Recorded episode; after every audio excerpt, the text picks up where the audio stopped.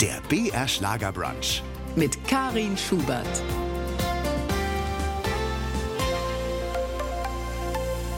Hallo zusammen, liebe BR Schlagergemeinde. Heute freue ich mich ganz besonders, Sie zum Brunch begrüßen zu dürfen. Ich habe nämlich eine wahre Schlagerlegende auf der virtuellen Talk Couch hier. Peggy March ist da im Studio, die nicht nur eine Biografie rausgebracht hat, sondern auch nach 60 Jahren einen ihrer Kulthits neu aufgenommen hat. I Will Follow Him. Willkommen, Peggy March. Danke, freue Ja. mich da zu sein. Ja, schön, dass Sie den Weg nach Nürnberg gefunden Ja. haben. Wunderbar. Peggy äh, folgt ja nicht mehr ihm, sondern Ja. sich selbst. Sich selbst, genau, ja. Ihre aktuelle Biografie hat nämlich den ähnlich lautenden Titel I Will Follow Me. Sie folgt also nicht mehr ihm, sondern nur sich selbst. Das klingt nach einer spannenden Geschichte, die wir heute in aller Ruhe aufdröseln können. Flotte 75 und kein Flotte bisschen 75, müde. das ist gut, ja, ja. Äh, bringt einfach einen ihrer Erfolgshits neu raus, I Will Follow Him. Viele jüngere Hörerinnen und Hörer, die wissen wahrscheinlich gar nicht, dass der Ursprungssong gar nicht aus dem Film Sister Act Genau, stammt, sondern ja. viel älter ist Ja. und von Peggy March stammt. Wie ist es denn eigentlich zu dem ursprünglichen Titel gekommen? Stammt der auch schon aus ihrer, beziehungsweise wir haben gesagt, wir sagen du, gell? Ja, genau. Ich darf du sagen, aus deiner. Feder?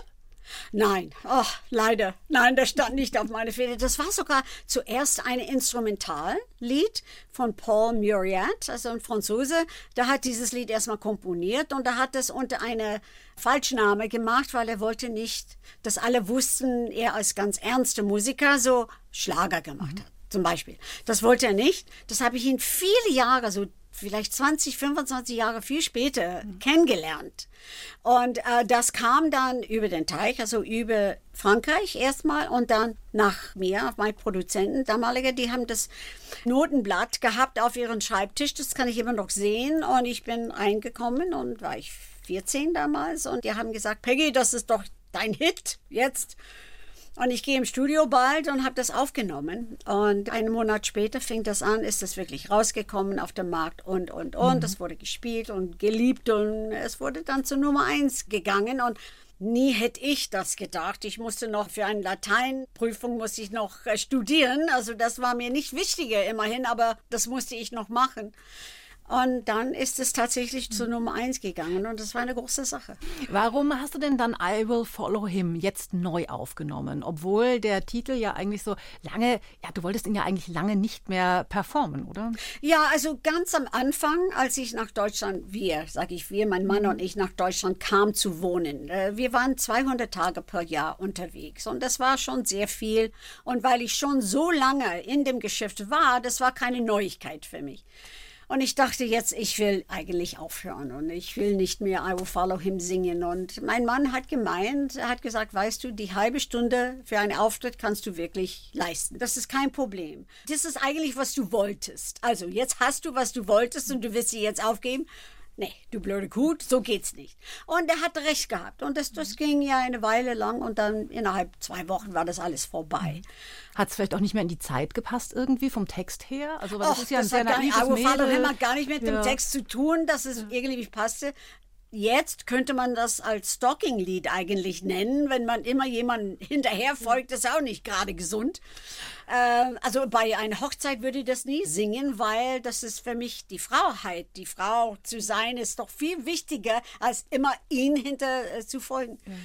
Wenn man so denkt. Aber immerhin, das ist von Haus aus ein sehr bekannter Lied geworden und das Lied selber ist immer noch wahnsinnig viel gespielt, auch in Amerika im Radio und Ja, so. und dann wurde es ja auch noch uminterpretiert Und mit da- Sister Act. ja, ne? genau, Mit genau. Sister Act ist es ja eigentlich dann zum religiösen Lied Ja, geworden. ist auch. Und eigentlich damals ist ganz komisch, weil ich hatte irgendeine Show für Nonnen gemacht. Also ich bin in katholische Schule bin ich gegangen. Ich hatte Nonnen immer um mich als Kind. Aber als es dann berühmt wurde, eine Nonne hat mich gefragt, ist das Gott gemeint? Ich sagte, ich habe selber nicht geschrieben. Ich weiß nicht, ob Gott gemeint ist. Und wenn er reinpasst, ist okay. Kann das ruhig ihm sein. Obwohl ich denke, Gott ist eine Frau. Aber immerhin, das ist nur meine Gedanken. Spannend. Gott ist eine Frau. Ja, Gott ist eine Frau. Wie kommt es dazu, zu dieser Idee? Weil es muss nicht unbedingt, es ist auch eine, nicht ein S, also es ist alles zusammen eigentlich. Weil äh, äh, es muss nicht unbedingt ein Mann sein, es hat kein Geschlecht. Wie gesagt, das ist nur meine Meinung, nicht für jede, aber immerhin wenn das all vergeben ist, also wenn es vergibt ja alles, dann äh, Frauen sind eher sowas zu machen als Männer. Also von meiner Erfahrung merke ich das. Dafür habe ich immer gesagt, die Gott ist ein Frau. Kann man das sagen? Ja, doch, doch. Die Okay. Gott ist eine Frau, ja. Ich würde sagen, aber dann hören wir jetzt trotzdem mal rein. Ja, Äh, fein. Das ja. Lied ist gut. Wie Also so ist es nicht. Und wenn es ein Hymn ist, ist auch okay. Was bedeutet dann für dich Heimat, Peggy? Also wo fühlst du dich dann so richtig zu Hause? Es ist ganz komisch. Ich habe das mal bemerkt, weil jemand mir das gesagt hat. Bei dir ist überall zu Hause. Wo ich gerade bin, das Hotel ist zu Hause. Und es ist okay so. Ich fühle mich sehr wohl in Florida, weil es sehr warm ist immer. Ich liebe die Wärme.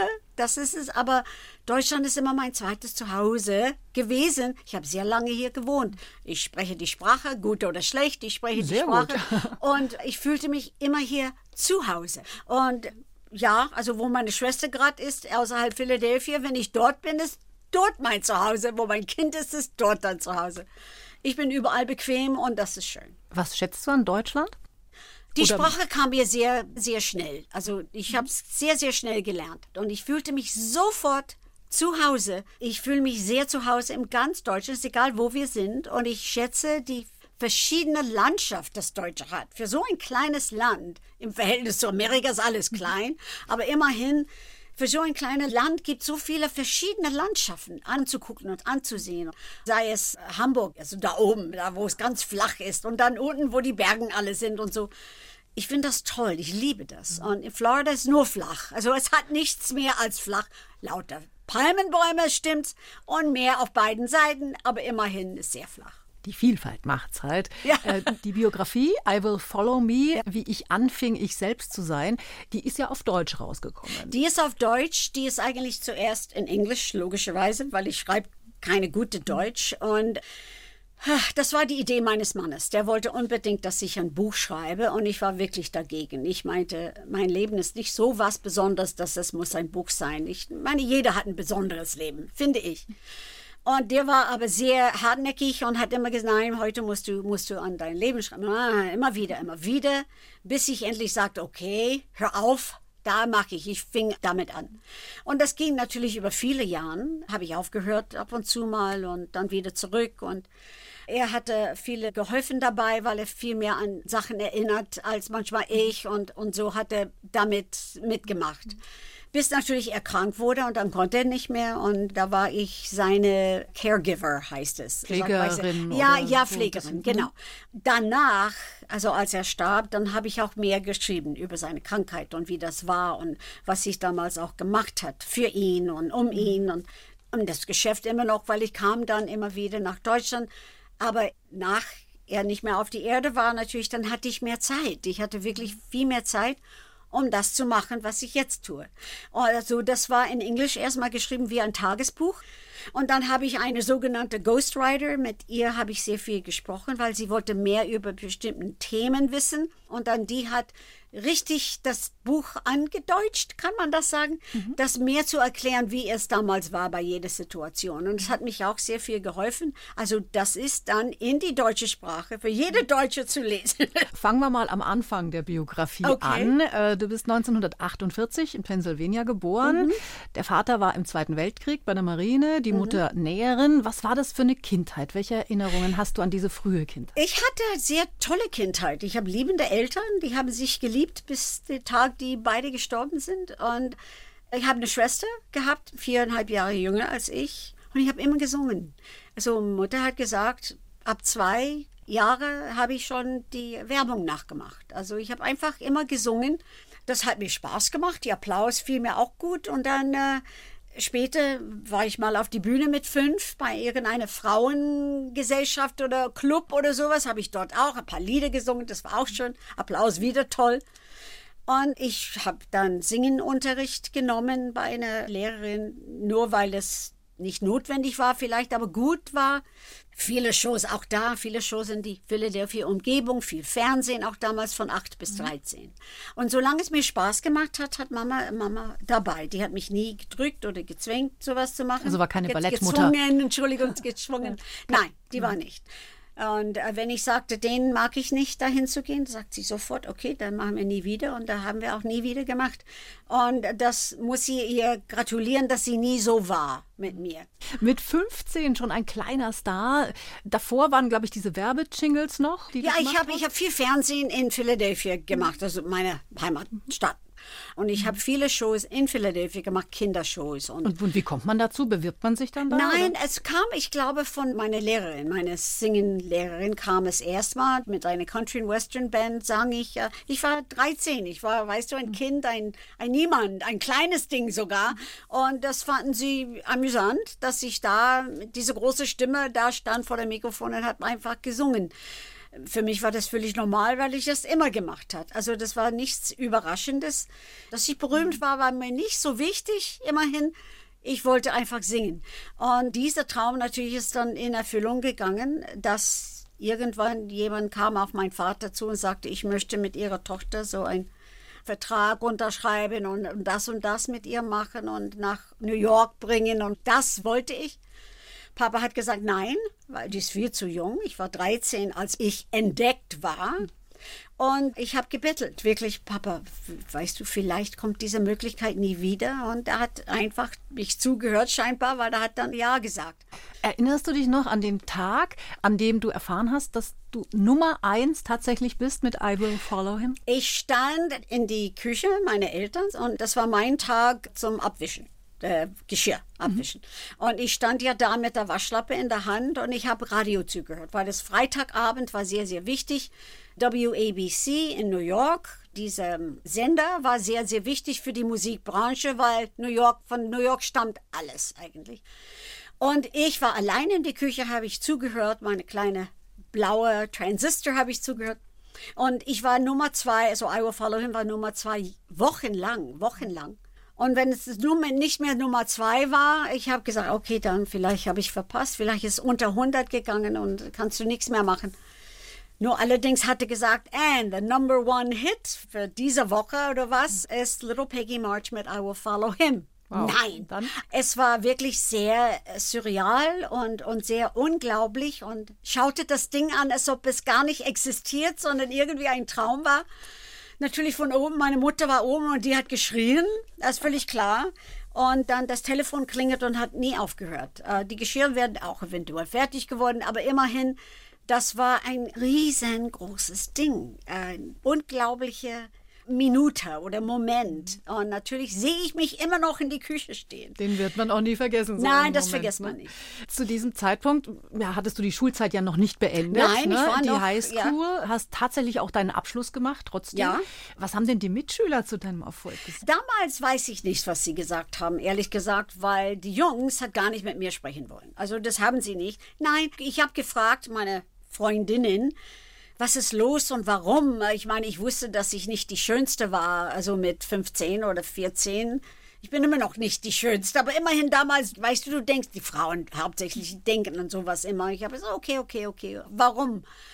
Und die haben gesagt, weißt du, die haben Angst vor dir. Die haben Angst, dass du vielleicht Nein sagst und dann werden sie gequält von ihren Freunden. Okay, gut. Das habe ich irgendwie verstanden. Warum, wusste ich auch nicht, weil so viel ich wusste, war ich die gleiche Person als die Tag zuvor. Das war für mich völlig in Ordnung und völlig normal.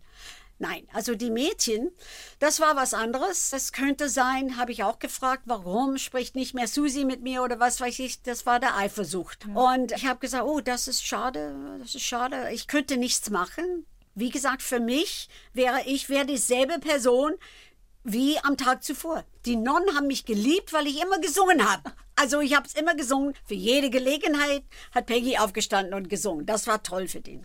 Immerhin, das war mir wichtig, dass ich meine Schularbeit mache und, und gut, ich musste nicht in Nummer eins, also heißt bei euch eins, gell? Der, Nummer, die, der die beste Nummer ist, ist die eins. eins ja. ja. Also bei uns ist ein A. Also das musste nicht in A sein, weil die Zeit hatte ich nicht so viel, als ich fing an zu reisen. Aber ich musste schon einen guten Durchschnitt kriegen. Und das habe ich ja gemacht. Und ja, das war wirklich nicht durchschnittlich, nicht normal. Aber für mich war das okay. Damals warst du noch nicht so erfahren. Der damalige oh Gott, Manager und Vormund ja. hat das offenbar ausgenutzt, oder? Ja, doch. Also sehr groß ausgenutzt. Das war ein Typ, der mich nie zu Wort lässt. Also ich hatte keine Meinung erlaubt zu haben. Auch nicht, welche Kleid ich trug. Also der hat Mhm. immer, immer gesagt, nein, ich bin der Person, der alles weiß und du nicht. Du sollst singen, ich spreche. Wenn man zurückdenkt, das ist wirklich eine Demütigung gewesen, weil dauernd. Ich hatte nie Geld in meiner Tasche gehabt. Niemals. Ich hatte nie in der Hand gehabt. Ich wusste nicht, was ich kriege für, weißt du, zwei Lieder zu singen bei irgendeiner Veranstaltung. Ich habe das nie gewusst. Gut, man könnte sagen, ja, du hast nicht aufgepasst, aber ich war 15. Ich war wirklich 15 Jahre alt und ich meinte tatsächlich, dass er wüsste alles besser als ich. Wenn du dauernd sagst, dass du nichts weißt, dann glaubst du auch, dass du nichts weißt. Und das habe ich tatsächlich geglaubt, bis ich alt wurde das gesehen hat, dass er ein, plötzlich ein neues Auto hätte oder neue Möbel kommt in sein Haus. Das habe ich auch gesehen. Und ich habe ihn mal gefragt, woher kommt das ganze Geld? Und er hat mir gesagt, du sollst ja den Mund halten und singen bloß und ich den Geschäft. Und gut oder schlecht habe ich das auch geglaubt und habe ich zu meinen Eltern gegangen und habe geweint und die konnten nichts, gesetzlich konnten sie nichts. Ich musste alles machen, aber erst wenn ich 18 war. Ich musste warten, bis ich 18 war. Und dann hatte ich ein Recht, den Mund zu öffnen und sagen, nein, das halte ich nicht mehr aus, das ist nicht mehr richtig. Und dann ist der abgehauen, oder? Der ist abgehauen, der wohnt in derselben Straße sogar wie wir, nicht weit. Und der hat dann pleite gerufen und ich habe keine Ahnung, wie viel Geld das war. Meine Mutter schwörte bis ihr Tod, dass der Richter einen Teil davon gekriegt hat und seine Rechtsanwalt hat auch. Zu beweisen war nichts da, ich konnte nichts beweisen. Und du hast nie Geld gekriegt? 500 Dollar. Wow, Ja, da kann man eben. ja viel mit anstellen. Ja, kann man. Ja, ich habe es aber immer in die Tasche gehabt. Das war meins und das gebe ich nicht her, weißt du, sowas. Aber, weißt du, ich konnte den Mann nicht hassen.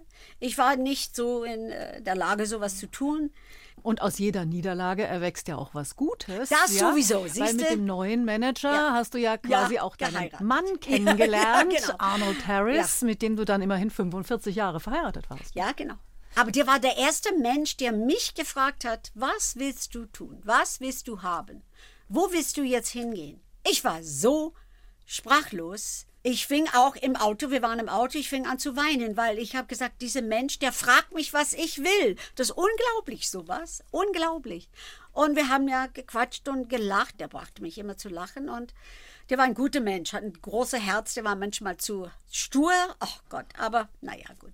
Aber das erste Kennenlernen war, glaube ich, erstmal etwas ruppig. Ja, der hatte immer dieses grumpy Ausdruck immer gehabt, aber ich habe das durchgeschaut irgendwann. Das wusste ich schon, dass er nicht so war, weil das Herz war riesengroß. Keine Liebe auf den ersten Keine Blick. Liebe auf den ersten Blick. Nein, nein, das nicht. Aber Manager, ich wusste, dass der auf mich aufpassen würde. Der würde mich schützen und das habe ich gewusst irgendwie. Und Bauchgefühl, siehst du? Ja, und die Liebe, die kam dann so Das kam später, ja, ja. sicher. Weil das Lachen bringen und das Freundsein, das hatte ich vorhin nicht. Und in diesem Mann, der 22 Jahre älter war als ich, also der war eigentlich in dieselbe Generation wie meine Eltern. Aber meine Eltern hätte ich nie so angeglaubt wie er. Und der hat mich immer zuerst gefragt, bist du in Ordnung damit? Und vorher hat niemand sowas gefragt. Ich weiß, das klingt albern, aber das ist wirklich wahr. Ich war aber immer noch minderjährig in den USA, weil ich unter 21 war. Und das war ein guter Grund, da nach Deutschland zu kommen, weil hier hätte ich mehr Arbeit gehabt. Dort konnte ich keine Nightclubs machen oder singen, weil Alkohol wird serviert. Und das war ein Gesetz, der lässt mich nicht unter 21 dort singen. Aber mit 20 hast du ja schon geheiratet. Eben, oder? ja, das dürfte das, ich. Das. Aber singen, wo Alkohol serviert ist, nein, das war nicht erlaubt. Und der Heiratsantrag war auch, glaube ich, nicht Der ganz war, so, wie du ja, der war vorgestellt hast. einzigartig. Das, aber der war sowieso einzigartig. Wir waren in ein chinesisches Restaurant, haben diese Glückskekse gehabt und irgendwas stand da drin. Ein Glücks kommt auf dich zu. Ich weiß nicht. Jahrelang habe ich dieses Stück Papier behalten, aber dann irgendwann war der weg. Und er hat einen Ring daraus gemacht und hat gesagt, wir heiraten. Okay. so war's. Einfach so. Nicht meine Liebe und auf dem Knien mit einer Rose. Nein, wir heiraten. Geboren als Margaret Annemarie Battavio in Genau. Pennsylvania. Ja. Klingt eigentlich eher italienisch. Ist auch, ja. Kommen die Wurzeln aus Italien? Ja, also die Eltern meines Mutters kamen aus Sizilien. Die sind alle blond und blauäugig. Mein Vater, sein Vater kam aus Abruzzo, also auch italienisch. Die Wurzeln sind italienisch und man merkt es an den Händen nicht. Ich spreche dauernd mit den. Händen, ja. Ist immer so, aber ist okay. Das ist doch schön. Solange ich nichts hier haue und was. Äh, Ja, also auch wichtig, so ein Temperament, auch, auch für den Job, ganz wichtig. Ja. Wie kam es denn dann zu dem Künstlernamen Peggy March? Ich bin im März geboren. Und ich stand ja da in dem Studio, also bei dem Produzenten. Und ich habe gesagt, nein, Batavio, nee, das ist viel zu lang und viel zu italienisch. Peggy stammt von Margaret eigentlich, ist ein Spitzname für Margaret. Aber das der Nachname war. Ja, wann hast du Geburtstag? Habe ich gesagt, März, also March habe ich Geburtstag. Ah, prima, das ist es. Die haben das Little noch dazu was Ich hasste das. Ich wollte nicht klein, Klein bleiben. Ich wollte ja erwachsen, aber natürlich war ich 13 damals, als ich den Vertrag unterschrieben habe. Und war ich sehr klein. Dieses Little habe ich gar nicht gemocht, aber immerhin, das blieb mit mir so jahrelang. Ihr seid Amerikaner, die Tochter Sandy ist ja eigentlich in Münchner Kindl, oder? Ja, die ist genau, 74 Ja. in München geboren. Spannende Frage vielleicht noch, was hält Sandy eigentlich von Miniröcken? Das weiß ich nicht. Habe ich keine Ahnung. Hintergrund ist, sie waren ja so ein richtiger Feger in den 1960er Ja, das stimmt, ja, das Jahren. stimmt. Aber da was konnten sie die denkt, Röcke ja gar nicht Ahnung. zu kurz eigentlich sein, oder? Ja, das war sehr, sehr kurz wegen meines Mannes wieder. Also da, seine Idee war, die immer kürzer zu machen, bis ich satt hatte und sage, nein, nicht mehr. Man weiß ja nie, was mit den Beinen zu tun. Das ist furchtbar. Man muss weg von der Bühne stehen, weil ja kann man hochgucken. Nee. Also das habe ich dann satt davon gehabt und das war mit dem langen Haaren auch so. Du sollst deine Haare länger. Das ist wie ich zu ich kam und ja, so, solche Dinge. Nein, das will ich nicht. Das, Nein, ja ich habe keine Lust mehr. Ja. Jetzt, wenn du es machen willst, mach's. Aber Was ich auch im, im Buch beschrieben haben, diese Ja, genau. Emanzipation ja, im Ja, wahrsten es Sinne war wichtig für mich und es war aber, gut. aber das Hochzeitskleid war noch mini, oder? die war mini, aber nicht so kurz. Die war auch nur, also nur gerade über den Knien, das kann man sogar das Bild sehen im dem Buch. Das war nicht so kurz und das hätte ich nicht erlaubt. Das war genug schon. Das war genug. Stimmt's eigentlich, dass Sie in München auch mal äh, quasi im Puff gelebt haben? Äh, ja. so, das haben wir nicht gewusst. Diese Wohnung ist auf uns zugekommen von einem Freund, der war von AFN, also AF, American Forces Network, hatte gearbeitet und der lebte in München damals und der hat gehört von dieser Wohnung in die Klopstockstraße. Und wir haben es angeschaut, ach, wie toll und wie schön, groß war die auch, 150 Quadratmeter für die damalige Zeit, also sehr große Wohnung. Und äh, gut, nehmen wir. Und da haben wir dort gelebt und natürlich hin und her durch ganz Deutschland gereist. Nur, wir kamen eines Tages zurück von der Flughafen in ein Taxi und wir haben gefragt für die Klopstockstraße. Und der Taxifahrer schaute hinter. Dann hat er gesagt, weißt du, dass es ein Puff ist, diese Adresse? Erstmal haben wir gefragt, was ist ein Puff? Haben wir gar nicht gewusst, was ein Puff ist. Dann hat er erklärt und wir fingen an zu lachen. Dann habe ich gesagt, endlich, kein Wunder, mein Mann sieht immer eine schöne Frau in der Fahrstuhl. Und dann haben wir gehört, dass es ein Puff war. Ja, das war sehr amüsant, muss ich sagen. Hat, Sehr, sehr. hat euch aber nichts ausgemacht. nee, warum? Jeder muss einen Job haben. Also, das ist doch egal. Schlagerstar Peggy March steht mir Rede und Antwort heute im BR Schlagerbrunch. Und da haben wir gerade noch über ihr Markenzeichen in den 60er Jahren gesprochen, diese knappen Miniröcke, die ihr Mann und Manager ja so gerne mochte. Gefährlich kurz, aber auf der Bühne Ja, haben sie gefährlich kurz. aber auf der Bühne haben sie dann tatsächlich mal eine Hose verloren. Ja, ich habe sehr viel genäht damals. Und das hatte mich über Spaß gemacht. Und ich habe eine Hose, es war ziemlich so große Hose, aber aus einem Seidenstoff, so ganz, ganz leichter Stoff.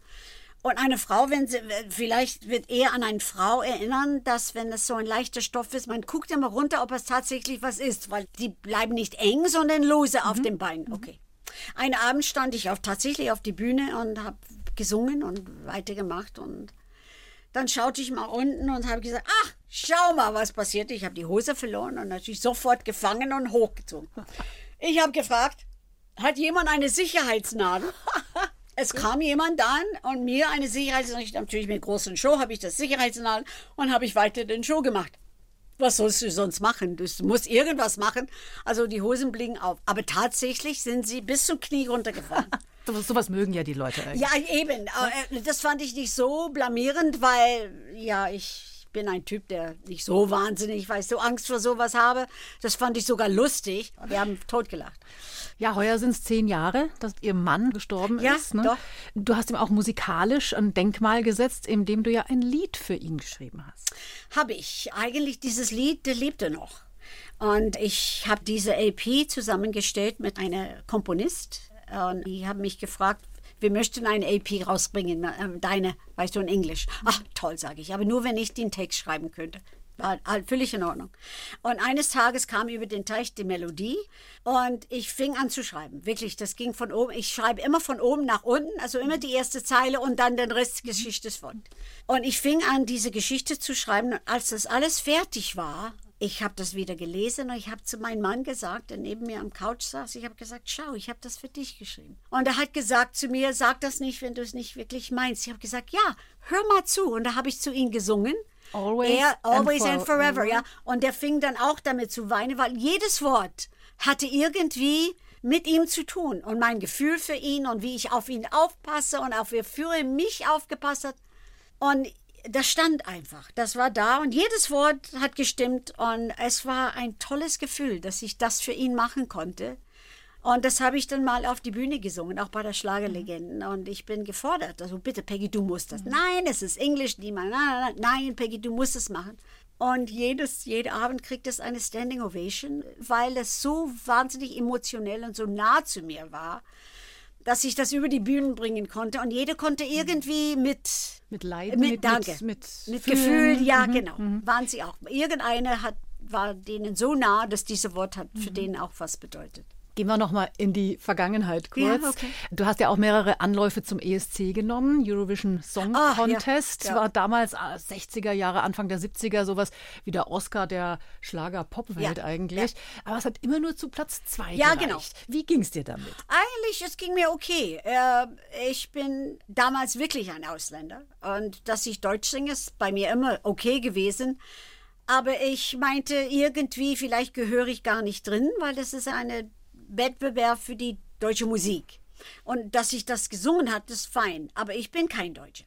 Und ich sollte vielleicht nicht gewinnen. So war das einfach. Aber beide Lieder, hey, das ist Musik für mich, habe ich gesungen das erste Mal. Und alles geht vorüber. Beide waren Hits, ohne in die Eurovision zu kommen. Und das hatte mich genügt. Ist dann auch egal. Eben, ne? das ist auch egal. Das Erstaunliche an deiner Karriere finde ich ja, dass du als Amerikanerin, vor allen Dingen in Deutschland, aber auch in Japan unglaublich erfolgreich Ja. warst. Aber ich glaube, das japanische Publikum ist ein bisschen gewöhnungsbedürftig. Die sind, äh, wenn du das nicht weißt, ist das äh, erschreckend, weil die applaudieren sehr wenig zwischen den Nummern. Und der Sänger, der steht ja da und kriegt Luft, weißt du, ha, kleines Pause, paar Sekunden, also mehr als ein paar Sekunden, das ist toll und Dings und Dings, kannst du einen Trink Wasser. Aber nein, die Japaner machen, und das reicht doch. Bis ich das wusste, dass so sind sie, dann, weißt du, zum Schluss jubeln und was weiß ich noch. Aber ganz am Anfang, das war ein Ding. Das war wirklich ein Ding. Und habe ich dann dauernd gefragt, was habe ich falsch gemacht und was ist los und warum und wieso. Und nein, nein, das ist so, das ist so. Keine Angst zu haben, das ist so. Ein Leben mit Musik. Schlagerstar Peggy March erzählt uns aus ihrem Leben, das sie jetzt auch in eine Biografie gepackt hat. I Will Follow Me, wie ich anfing, ich selbst zu sein, ist der Titel. Ja, liebe Peggy, warst du denn lange Zeit nicht du selbst? Ein paar Anklänge haben wir ja schon gehört, ne? Ja, also ja. Ich habe immer gesagt, ich bin nicht erwachsen, bis ich über 30 war. Und dieses Kind ist immer noch in mir drin, aber nicht so wie damals. Jetzt muss ich vieles, also muss ich fast alles für mich alleine entscheiden. Aber war ja auch eine ganz andere Zeit, in der du aufgewachsen Ja, das- bist. natürlich. Da das hatte man ja auch. noch ein anderes Frauenbild Ja. und auch die Frauen von sich selbst wahrscheinlich, oder? Ja, genau. Also die damalige Zeit, das war so. Die Männerwelt war sehr stark damals. Es kamen kaum Frauen zu Wort überhaupt. Und ich müsste sagen, auch wegen meiner Alter und wegen des Gesetzes, ich musste alles Sachen machen, was die haben wollten. Und die brachte mich zu diesem Glaube, dass ich tatsächlich nicht weiß. Ich weiß nichts. Und, und diese feministische Ader oder diese emanzipierte Seite an dir, sage ich jetzt mal, die hast du ja erst langsam entdeckt. Ja. Und auch wahrscheinlich dann durchsetzen müssen. Ja, oder? müssen. Einfach war das Genau. auch nicht immer. Genau, nein, das ist, ich glaube, für keine Frau ist das, ist das. Entweder man ist gedacht, wenn man sehr stark ist, ein Bitch, also ein Bieste, gell? was man, weil man vielleicht zu viel Macht an sich lässt, also man weiß zu viel. Und die Männer, Entschuldigung, ihr Lieben, ich liebe euch, aber trotzdem manchmal, ihr meint, dass eine Frau, besonders in das Geschäft, nicht so viel Ahnung haben soll, aber eine Frau, ehrlich, immer noch, es wird besser, aber immer noch müsste viel schwerer arbeiten, für was sie haben will, als der Mann. Und muss sie auch noch hübsch sein. Es hilft. Ich weiß das, aber äh, es ist leider so und es ändert sich langsam, langsam, langsam, langsam. Aber das dauert. Das dauert noch und vielleicht nicht äh, unbedingt, weil die Männer uns ausschließen wollen. Man meint vielleicht, vielleicht sage ich, dass die Männer eine als sieht es als eine Drohung und nicht als was Gutes. Mhm. Also da bin ich wirklich Feministin. Ich kam zu Deutschland zum ersten Mal, ja, in die 60er Jahren, und ich sah zum ersten Mal eine Kamerafrau in, in dem Studio für Fernsehen. Ich habe so gejubelt. Schau, eine Frau steht hinter der Kamera. Das gibt's doch nicht. In Amerika gäbe es das äh, in diesen Jahren nicht. Jetzt ja. gibt's Frauen wie Witherspoon, die ihre eigene Produktionsfirma machen und werden sehr gute Filme gemacht und Fernsehserien und alles mhm. mit den Frauen zu tun. Nicht nur, aber sehr viele. Die Golden Girls war eine der ersten, die nur mit Frauen zu tun. Die mhm. Männer waren nur Darsteller. Die Frauen waren die wichtiger und das fand ich toll. Und man denkt nicht gar nicht dran zwischen einer Frau oder einem Mann und wer ist besser und sowas. Man denkt nicht wirklich tatsächlich so dran, aber so ist es mhm. meistens oft gewesen. Und das ist schade.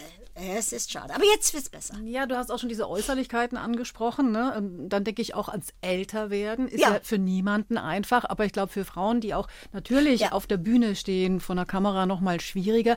Welche Einstellung hast du da für dich gefunden? Ich mache weiter. Also gut, ich mag nicht immer, was ich in den Spiegel sehe, das ist doch völlig klar.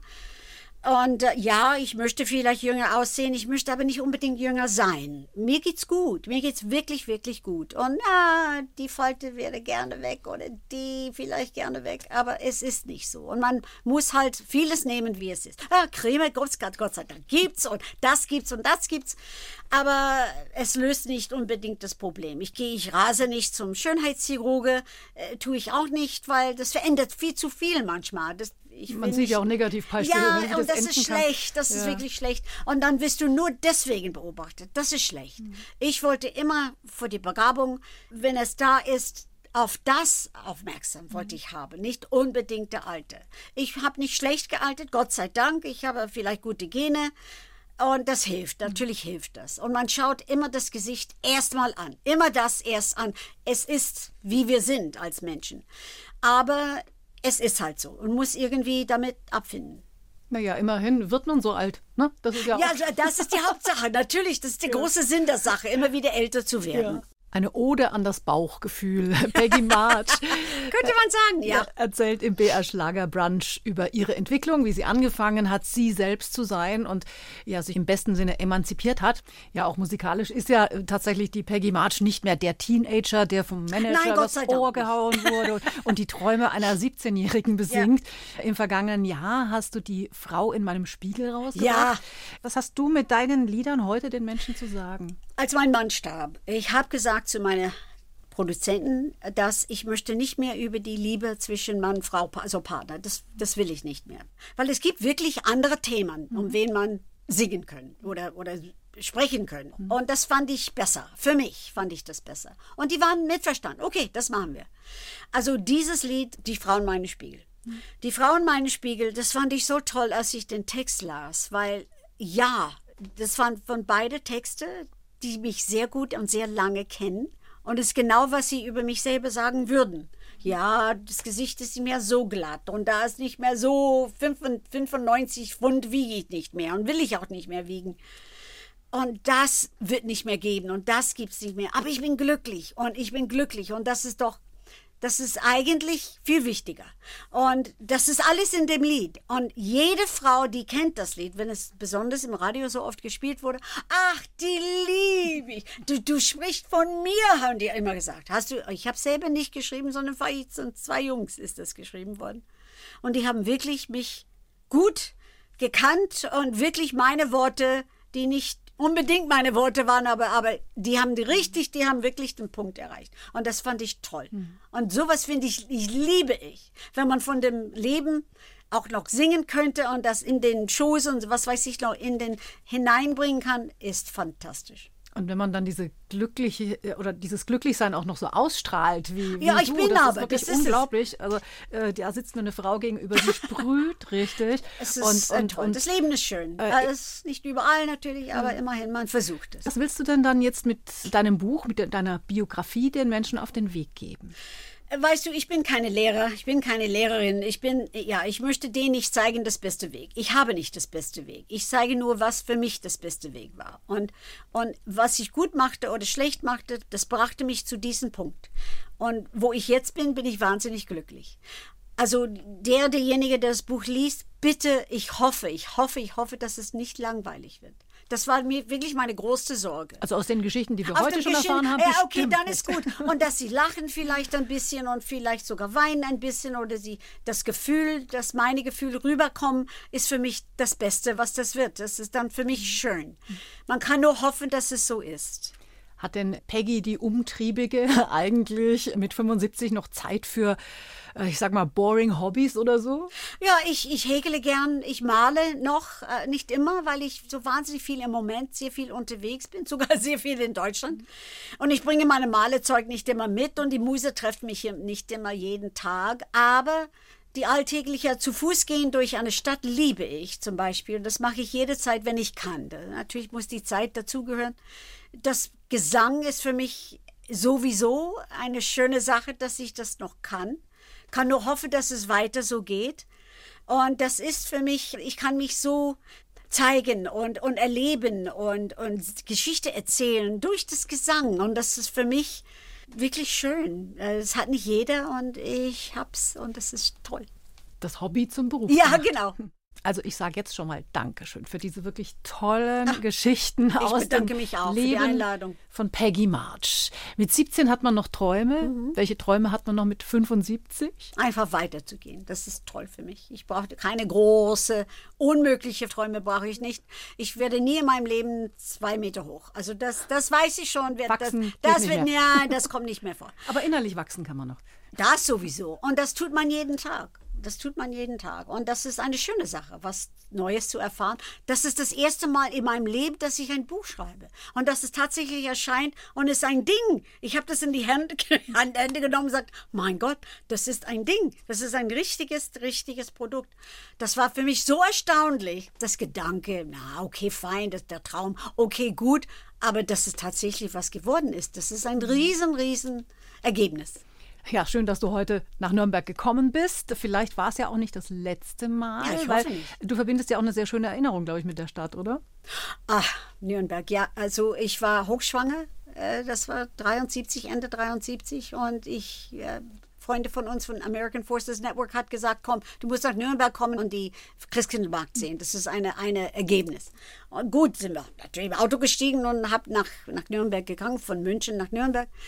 Und ich habe es gesehen und das war so schön. Das war die Lichter und die Kinder mit ihren Lat Latein, La Laternen. Laternen, äh, wie sie durch die Stadt gingen und, und über den Berg und hinter der Kirche und dann fing es an zu schneien. Oh, das war so märchenhaft schön. Ich habe nur geschaut, schau mal, das schneit das. Wie schön kann das sein? Also sowas gibt's nicht.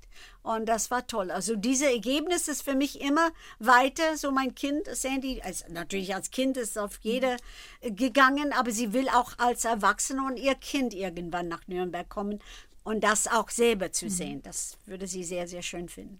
Peggy March, auch immer ein Kind geblieben, ein Ja, bisschen das ja. zumindest, ja. Dann toi toi toi für die Biografie, I Will Dankeschön. Follow Me und die Songs, die du auch immer noch schreiben wirst. ne? Oh, danke, Und uns danke. vielleicht dann auch präsentieren wirst. Wir freuen uns drauf. Dankeschön. Danke. BR Schlager. Der BR Schlager Brunch. Jeden Sonntag von 10 bis 12 Uhr auf BR Schlager.